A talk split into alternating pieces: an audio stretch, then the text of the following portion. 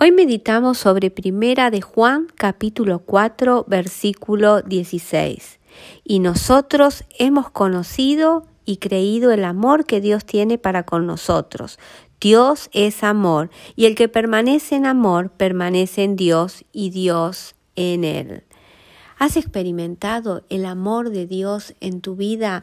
A veces tenemos un pensamiento inconsciente de que sí, Dios nos ama, pero muchas de sus hijas eh, no experimentan esa revelación del amor de Dios tan necesaria para afrontar la vida, las situaciones difíciles que vivimos, eh, los problemas, eh, todo lo que se nos presenta diariamente, de poder experimentar el amor del Señor, porque el amor de Dios es una fuerza poderosa en nuestras vidas que nos ayuda a caminar.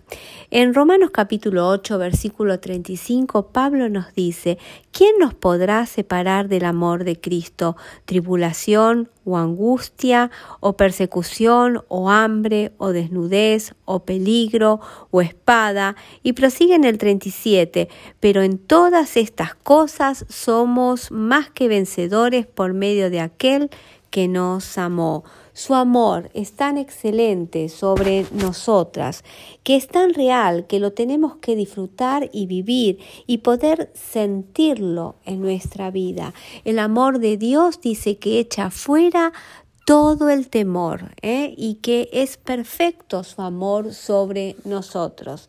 El autor del Principito, Saint-Exupéry, decía, dar amor no agota el amor, por el contrario, lo aumenta.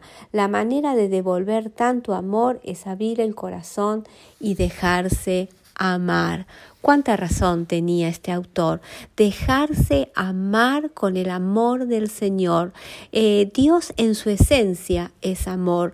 No es que tiene un atributo que es el amor, sino Él es amor.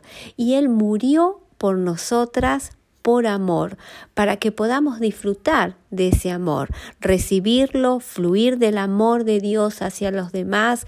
Pero hoy te quiero hablar de que tú sientas ese amor de Cristo sobre tu vida, que te cubre, que está contigo, que no te abandona, que camina a tu lado, aunque tú no lo sientas o no lo percibas, y Él está contigo. El secreto es abrir el corazón y dejarse amar por Él y decirle cada mañana cuando te levantas, Señor, te amo te amo y no hay nada que me pueda separar de tu amor.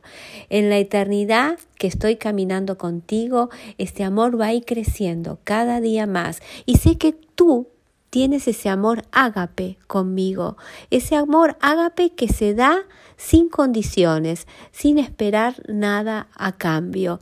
Aunque nosotros permanecemos muchas veces infieles, Él permanece fiel y nos sigue amando. Que hoy tengas un día de poder amar al Señor. En cada instante que puedas decirle al Señor, te amo.